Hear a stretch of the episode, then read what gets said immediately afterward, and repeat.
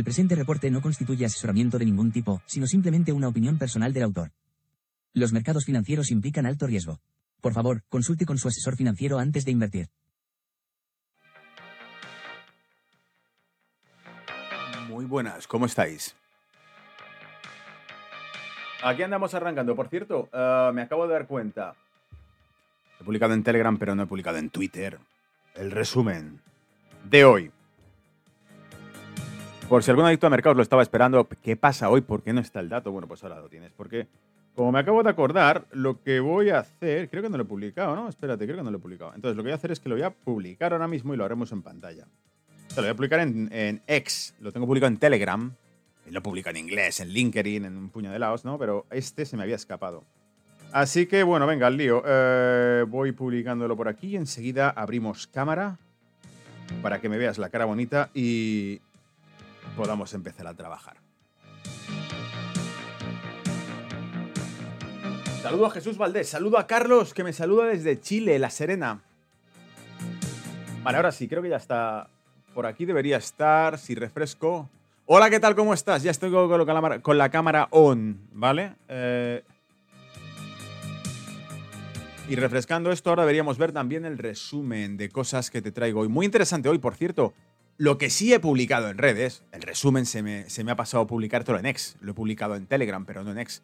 Lo que sí te he publicado en redes al minuto en X y en Telegram, porque los tengo conectados el uno con el otro, es eh, el dato non-fan payroll eh, y qué más. Bueno, te he publicado también lo de Binance, la divergencia que está teniendo la red Binance y, y la cripto del BNB con respecto a lo que está haciendo el Bitcoin, que me parece interesante. ¿Qué más te he publicado por aquí?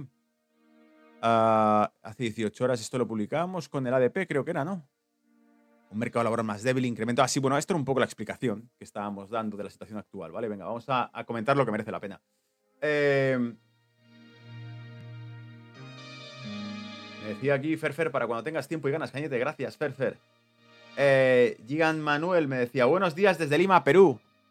Vale, ¿cómo se nota que ya son horas decentes para, para América Latina? Porque tengo a todos los hispanohablantes por ahí de América Latina activos. Porque cuando empiezo esto solamente tengo Anthony desde Perú, que está de madrugada, que hoy probablemente se lo, perderá porque no contaba con esta hora. Eh, bueno, venga, resumen de la semana, porque además esta noche no hay Wall Street, no hay cierre de Wall Street como el que suelo hacer con Negocios TV, porque es festivo en España. Así que, así que aprovechamos y hacemos el resumen ahora, ¿vale? A ver, cosas que te tengo que contar. Lo primero, esta reflexión que colgué ayer. Mira, un mercado laboral más débil, incremento de la productividad, que fueron los datos que hemos conocido esta semana, las ADP.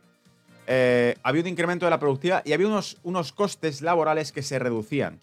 Los datos de Estados Unidos hasta hoy, hasta esta tarde, que ha sido el dato de empleo y el dato de non-fan payroll, que ha cambiado un poco la película. Pero hasta hoy, el contexto general era, desde hace cuatro semanas tuvimos unos datos non-fan payroll y de empleo peores de lo esperado. Y esos datos animaron dispararon un mercado alcista, porque asumían que la Reserva Federal no podía ser dura si los datos iban mal en Estados Unidos, ¿vale?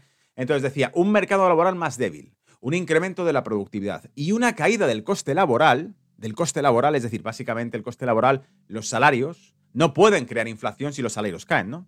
Unido a un, crudo uniéndose hacia, hundiéndose, perdón. Eh, todo esto complementado con la energía cayendo, que como hemos dicho mil veces, el crudo es el, activo más inflacionista, no puede haber alarmas o detonadores de la inflación. La energía está cayendo, los salarios no tiran, el coste laboral baja, la productividad sube. Eh, es decir, el, mercado de trabajo se está quedando eh, delgado, lo están metiendo en cintura, ¿no? Lo están reduciendo. Y por lo tanto, no puede haber inflación ni por vía salarios ni por vía tampoco energía por el petróleo. Y entonces la Fed hace que se sienta más confiada y dé por solucionado el problema de la inflación y se sume al recorte de tipos. Es decir, a partir de ahí se empieza a hablar de los posibles recortes de tipos que vendrán en tres meses, en dos meses, en seis meses o cuando tengan que venir. Pero ya no se habla de si puede haber subida de tipos o no, sino que cuándo llegará una bajada de tipos, ¿vale? Y por eso os decía, ¿se equivocarán de nuevo? Teníamos como indicativo de que esto es así a los bonos estadounidenses cayendo, bonos cayendo. Recuerda que cuando el bono cae es porque se asume que los tipos de interés no van a subir o van incluso a bajar. Por eso tú recurres al bono. Es decir, cuando vemos que el bono cae, lo que estamos viendo es que el rendimiento del bono cae, porque el precio del bono sube. Entonces, los retornos que me genera el bono son cada vez menores porque es más caro ese bono, porque hay mayor demanda de bono. Y solo hay mayor demanda de bono cuando yo considero que el dinero en efectivo y depósito no se va a pagar como yo esperaba. Es decir, que los tipos de interés referenciales van a ser más bajos. Me sigues un poco la lógica, ¿no? Un bono cayendo junto con una bolsa subiendo, tenemos aquí el Standard Poor's, nos dice claramente el mensaje, los tipos de interés no van a subir, se están quedando aplanados. Esto es lo que interpreta el mercado y por eso reacciona así el mercado. Problema, amigos, el problema es, como decía, ¿qué pasa si cualquier factor distorsiona por completo esta foto que se habían creado? Este es el modelo, este es el esquema. Aquí ya está todo decidido y no va a pasar nada, ¿vale? Sin embargo, hemos visto que se ha publicado el dato de empleo estadounidense ha salido una caída en la tasa de desempleo, es decir, mejora el mercado laboral en Estados Unidos. Que no joda, otra vez. Mejora, pero no estábamos empeorando. No, no iba de que el mercado laboral se estaba ralentizando por fin y que por eso la Reserva Federal podía ablandarse. Pues no. Te pega un giro y te dice, tasa de paro en Estados Unidos vuelve a caer. Se crea más empleo con respecto al mes pasado. Han salido 199.000 nuevas nóminas no agrícolas frente a las 180.000 esperadas, todavía por debajo de las 240.000 de media que trae este año, pero es un dato que te indica fortaleza del mercado laboral estadounidense. Eso unido con una tasa de paro que cae del 3.8 anterior al 3.7 actual. Por lo tanto, ¿en qué quedamos? ¿No se estaba debilitando el mercado laboral? Esto no iba a que la Reserva Federal ahora ya por fin podía ablandar un poco las cosas, soltar dólares eh, porque los datos estaban siendo cada vez peores y la economía americana se enfriaba y por lo tanto haría falta en un momento u otro estímulo. Pues aquí lo tienes, boom. Vuelve a recuperarse el mercado de empleo en Estados Unidos. Entonces, ¿ahora qué? ¿Ahora qué, vale? La primera respuesta ha sido una caída del Standard Poor's y una subida del dichoso dólar. Ha vuelto a recuperar el dólar. ¿Por qué? Porque asume, aquí la fiesta no ha terminado, el dólar sigue siendo refugio y la economía va fuerte, ¿vale? Ahora, leamos. Eh, espérate que esto lo tengo en inglés. Eh, ¿Dónde está la publicación? Creo que viene justo después de la. Aquí está, Breaking News. Leamos un poco el resumen de todo. Lo primero, esta primera parte que la tienes aquí eh, es el resumen del último dato de empleo que te he traído. Tema comentar adicional que me parece importante también porque va a cambiar las reglas del juego. Ahora, antes de que veamos los gráficos, ¿vale? Quédate con esto. Europa busca nuevas reglas fiscales. ¿Por qué busca nuevas reglas fiscales? Porque aquí todos se han saltado a la torre de las reglas.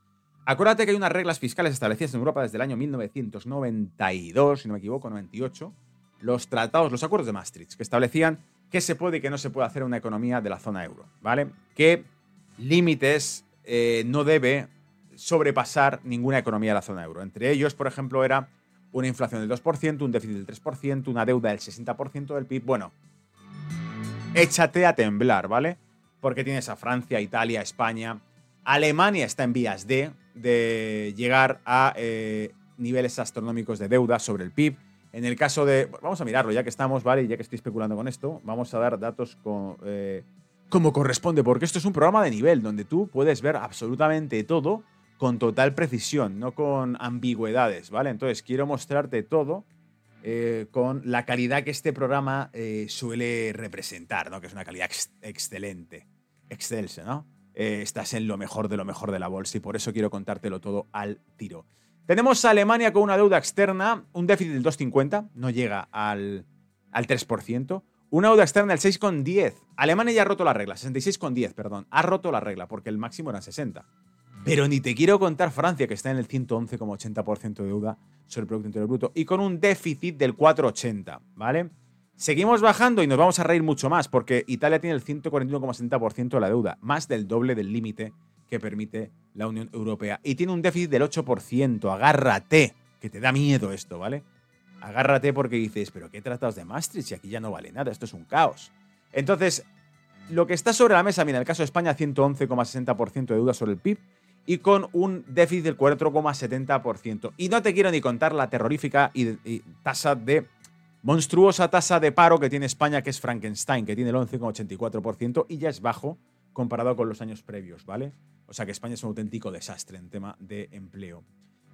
Bueno, dicho eso, ¿qué ocurre? Que ¿Cómo se van a meter en cintura esto? De, entrada ya han pedido que por favor se haga una especie de eh, demora en eh, la aplicación de ajustes fiscales para Europa. Eh, hasta el año que viene porque llegan las elecciones europeas. ¿Y qué pasa? Que con las elecciones europeas y con los recortes que tienen que meterle esta gente, vas a tener a toda la gente en la calle diciendo, pero ¿de qué ha servido la Unión Europea si ahora encima nos cierran hospitales, escuelas, reducen los servicios públicos y nos meten de repente a 100.000 personas más venidas de no se sabe dónde en esta ciudad? Evidentemente el espíritu antieuropeísta va a crecer si le meten tijeretazo a la deuda en estos momentos. Por eso tienen que ir aplazándolo. los gobiernos de la Unión Europea tienen también que encontrar la manera de que las normas permitan gran inversión pública. Atento a esto, por favor, voy a preparar lo que quiero meterle. Eso es, ya lo tengo. Em, encontrar la manera de normas para permitir gran inversión pública necesaria para luchar contra el cambio climático. Es decir, cierran centrales nucleares, cierran centrales hidroeléctricas, rompen y destruyen la autonomía energética de Europa. Y además piden excepción para romper las reglas fiscales, las reglas presupuestarias y gastarse lo que no está escrito, lo que no tienen, lo que no está disponible, endeudamiento público por generaciones en el, la narrativa del cambio climático. Pero no olvides, amigo, amiga, por favor, estamos aquí con seriedad, ¿vale? Ya sé que a veces esto lo hago con sarcasmo, pero esto es muy serio. No te olvides que si tú buscas ahora mismo cuál es la contribución de emisión de CO2 de Europa, la contribución global de CO2 de Europa para el año anterior, el último año, es inferior al 2%. La emisión de CO2 que tiene Europa sobre el conjunto global es inferior al 2%. Una tercera parte la hace China. Entonces, ¿de qué está hablando Europa? ¿Por qué Europa está destruyendo sus recursos energéticos propios y además se va a gastar lo que no tiene en eh, hélices, placas solares y chorradas que le están diciendo que tienen que comprar? ¿Va en contra de los intereses de Europa lo que está haciendo? Bueno, no esto, casi todo lo que está haciendo Europa en los últimos años parece que es en contra de los propios intereses de Europa. Por cierto, un discurso de Salvini que encontré por ahí hace poco, que creo que fue ayer, anteayer, y que publico luego, en un rato os lo publico en las redes. Un discurso de Salvini donde dice que eh, hay una eh, burocrática organización Europa que está destruyendo Europa por dentro, ¿vale? Unas palabras súper duras, luego lo tendréis por ahí publicado. Em, bien, ¿qué más? Bueno, esto es el tanto. Mientras tanto, el IPC de Alemania ha bajado, menos mal, al 3,20 desde el 3,80% de la tasa que tenía en octubre. IPC, inflación en Alemania sigue bajando. Menos presión para una postura dura por parte del Banco Central Europeo. Y sigo con la película. ¿Qué esperar entonces la próxima semana del Banco Central Europeo?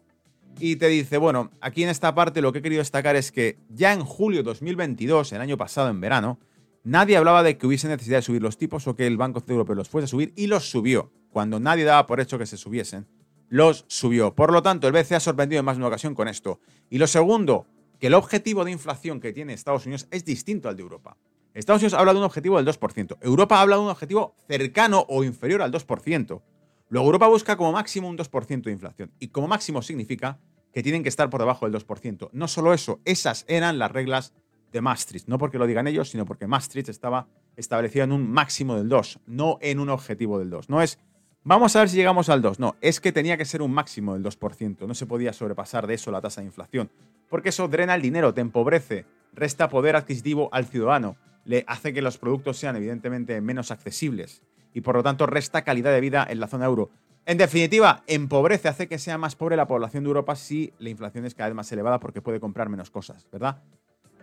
Bien, ¿cambiaría la Fed y el Banco de Inglaterra la percepción del mercado la próxima semana? Aquí viene otra pregunta del millón, y es que básicamente el presidente, el gobernador del Banco de Inglaterra, Andrew Bailey, ha declarado en los últimos días eh, que se opone, comillas, a las... Espera, se opone a las suposiciones de que estamos hablando de recortar tipos de interés. Es decir, que nadie especule con que estamos negociando o hablando la bajada de tipos. Aquí nadie va a bajar tipos. Básicamente es lo que quiere convencerte Bailey, el gobernador del Banco de Inglaterra, es que no te hagas pajas mentales con que van a bajar los tipos, porque ellos no lo han dicho ni lo están discutiendo. ¿Por qué?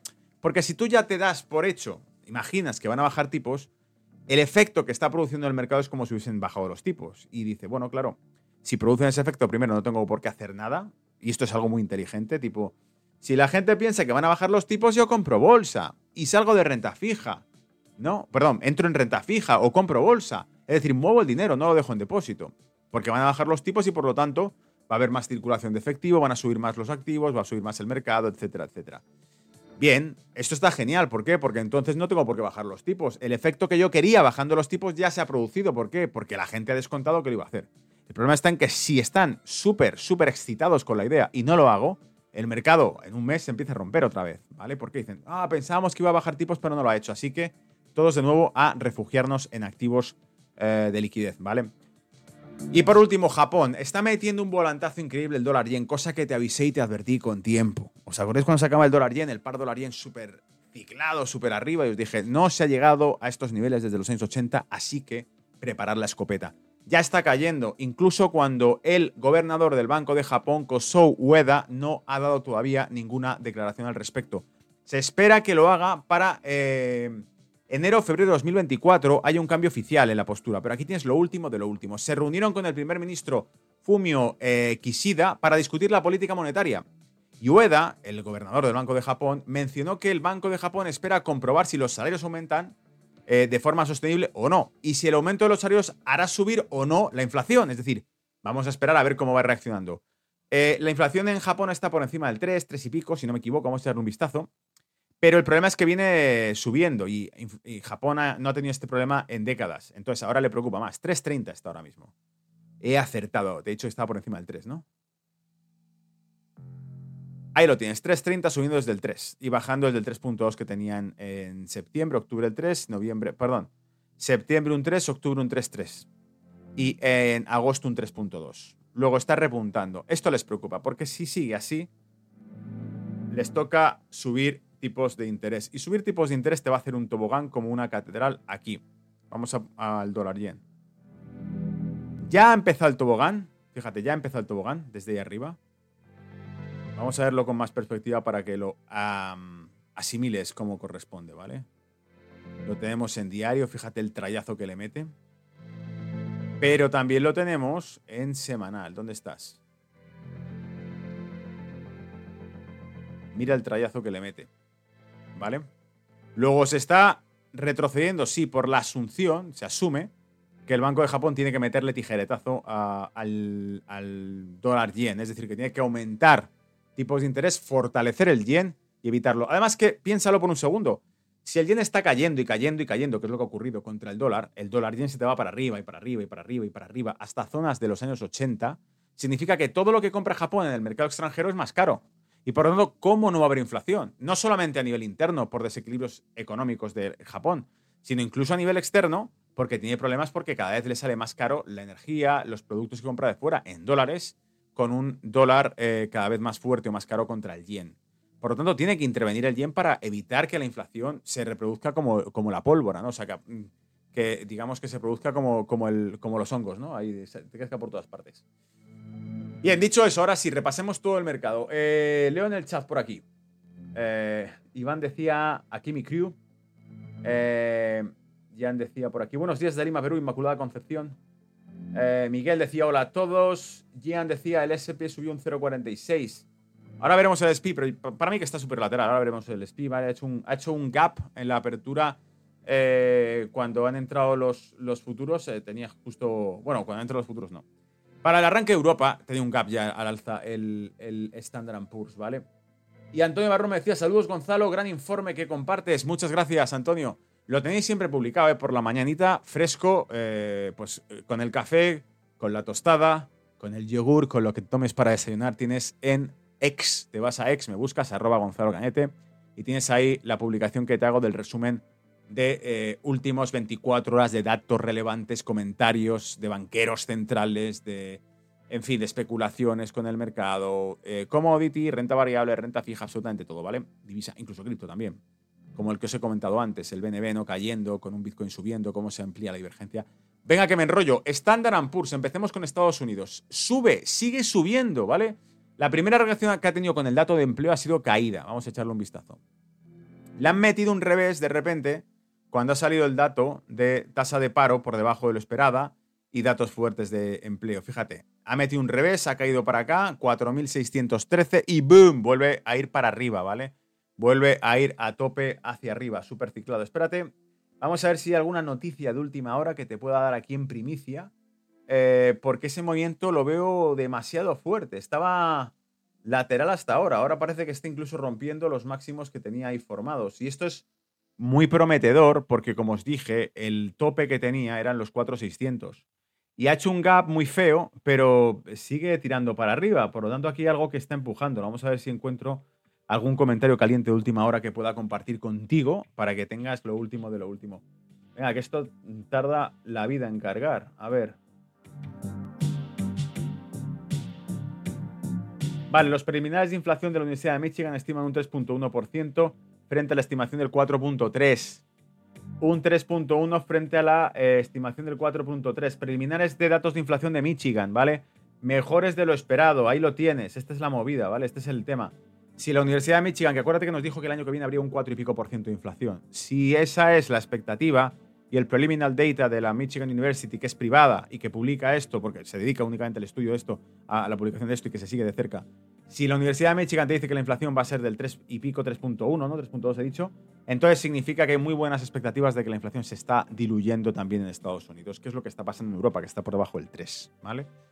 Y si eso es así, se acabó la subida de tipos, se acabó la política monetaria dura, se acabaron los tiempos duros y por lo tanto, soft landing, como lo quieras llamar, eh, el aterrizaje suave de la economía estadounidense se ha cumplido, el mercado laboral está fuerte, hay crecimiento económico y sin embargo la inflación cae, cosa que ni en sus mejores escenarios se lo imaginaban, ¿vale? Hay gente que dice incluso, tienen que ser datos maquillados, no puede ser que estén consiguiendo hacer esto. Ni siquiera ellos lo creen. Los banqueros centrales han reconocido en más de una ocasión que están sorprendidos con los datos, ¿vale?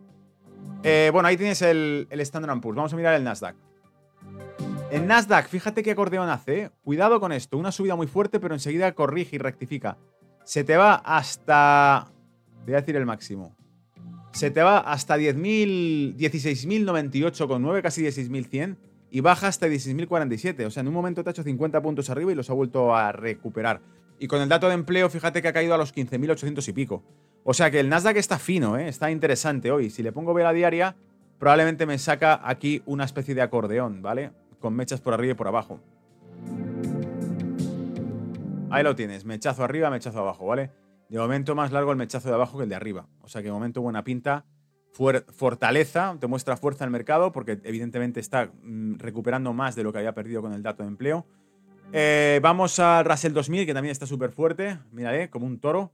Russell 2000 igual, en estos niveles ya lo hemos visto, ¿vale? Esta semana rectificaba un poco, pero acuérdate que dijimos que la barrera superior era la neckline de la figura bajista que traía aquí, cosa que ya hizo el Standard Poor's, cosa que, ya hizo el Nasdaq y que tenía pendiente el Russell 2000. No solo eso, la figura hombro cabeza hombro invertida que tenía aquí, que puede cumplirse y que lo llevaría cerca de los 1.975-80 puntos. Una pasada alcista, ¿vale?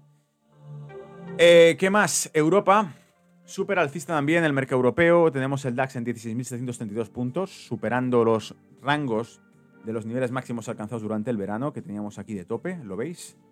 Así que celebrando los máximos del año en el caso del DAX, ¿eh? ¿quién lo iba a decir? Una economía en recesión, una economía con unos datos cada vez peores y celebrando esto.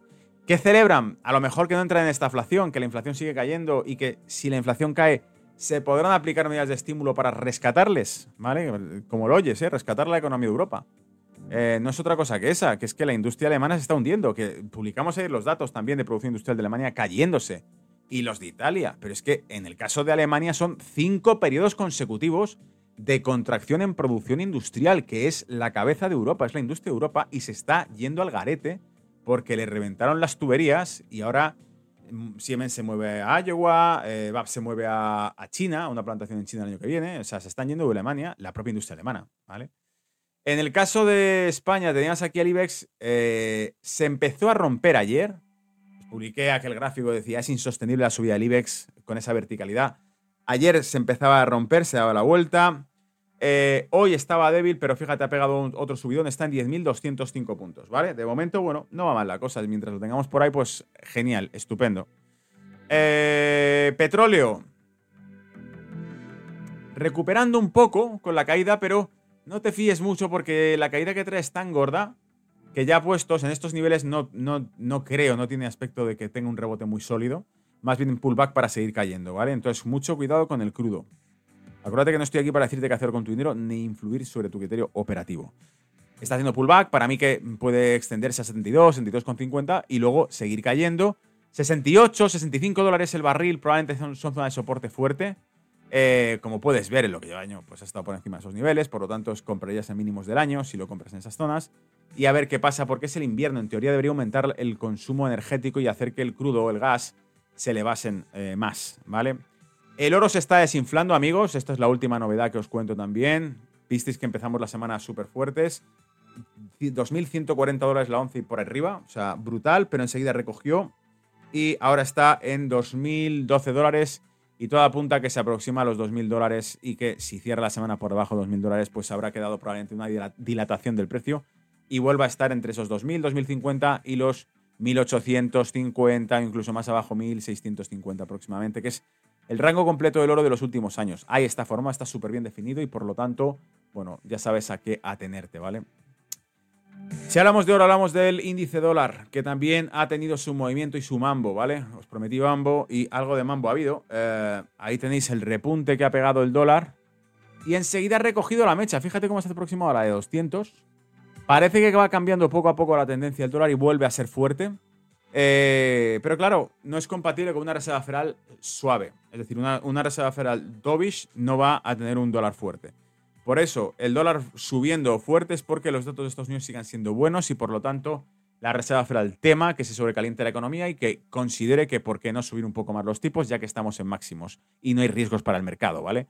Piensa lo que acabo de decir, da una vuelta, reflexiona. Esta frase contiene la clave de todo ya que estamos en máximos, ¿por qué no asegurarnos y darle una vuelta más a los tipos de interés? Nos lo podemos permitir porque estamos en máximos.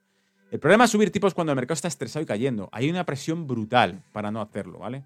Pero cuando el mercado está en máximos, ya tienen hecho el trabajo. Ya pueden decir, bueno, yo ahora cojo, subo tipos, le meto un revés al mercado, sí, pero desde máximos, no desde abajo, amigos. No, no vamos a niveles peligrosos, estamos ya arriba. O sea que en todo caso le meto una corrección. Bueno, pues veremos a ver eh, por dónde van, ¿vale? Les tocará hablar a, a mediados de este mes tanto al ECB como eh, Reserva como Banco de Japón, etc.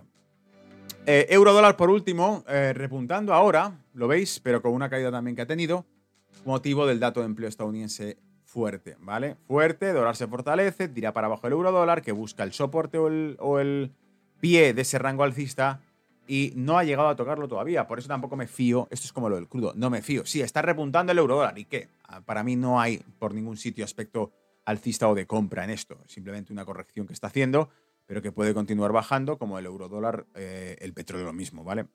Y el Bitcoin que ha hecho la semana brutal, ha hecho un rendimiento espectacular, ¿vale? Ya sabéis que si el tema de que del 5 al 12 de enero se aprueba el ETF de BlackRock por parte de la SEC, que sí, bueno, en fin, eh, que lo está haciendo muy bien. Porque da igual lo que pase con SEC o sin SEC, con el ETF o sin él, este año hemos visto un mercado que se rompía y el Bitcoin subía. Y esto te lo he publicado en redes, he, cogido pantallazos, he capturado pantallazos de cómo el mercado eh, se caía mientras el Bitcoin subía, caídas de casi un, eh, bueno, un y pico por ciento de caída en el mercado en la sesión europea con una subida casi del 3% en el, en el Bitcoin. Ha quedado para la historia, es un precedente muy importante que se ha sentado en el tema Bitcoin y por lo tanto me parece espectacular la semana que hemos visto en Bitcoin, ¿vale? Hay que celebrarlo. Aplausos, por favor. Aplausos ya.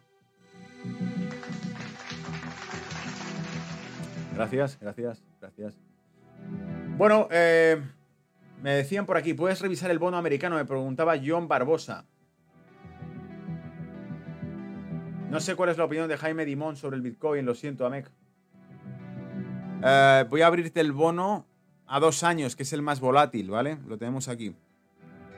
Eh, repunta. Fíjate que el bono también ha reaccionado al dato de empleo, ¿eh? Ha repuntado, asumiendo que, que los tipos de interés no estarían a la baja tanto como se esperaba y por lo tanto, si el mercado laboral está fuerte, no hay argumentos para reducir los tipos. Una vez más lo repito, parezco un, un, un disco que está en loop todo el rato, ¿no? Rayado.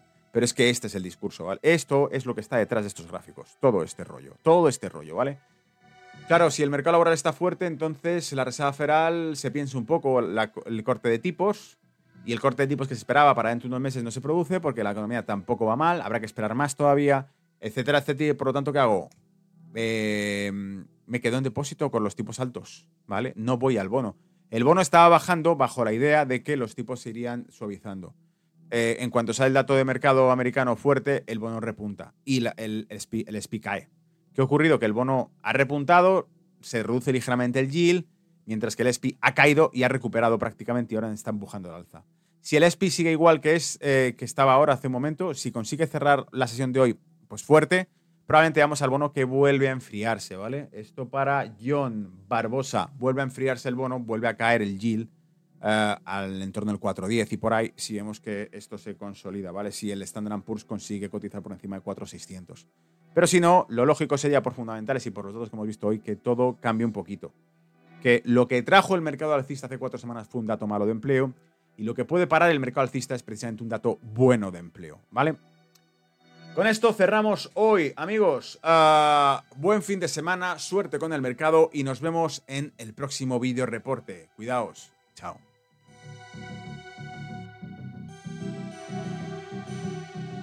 Y si no lo estás, suscríbete al canal, que más te va a contar lo que está pasando. El más punk de todos los reportes financieros que encontrarás en la red. Hasta luego.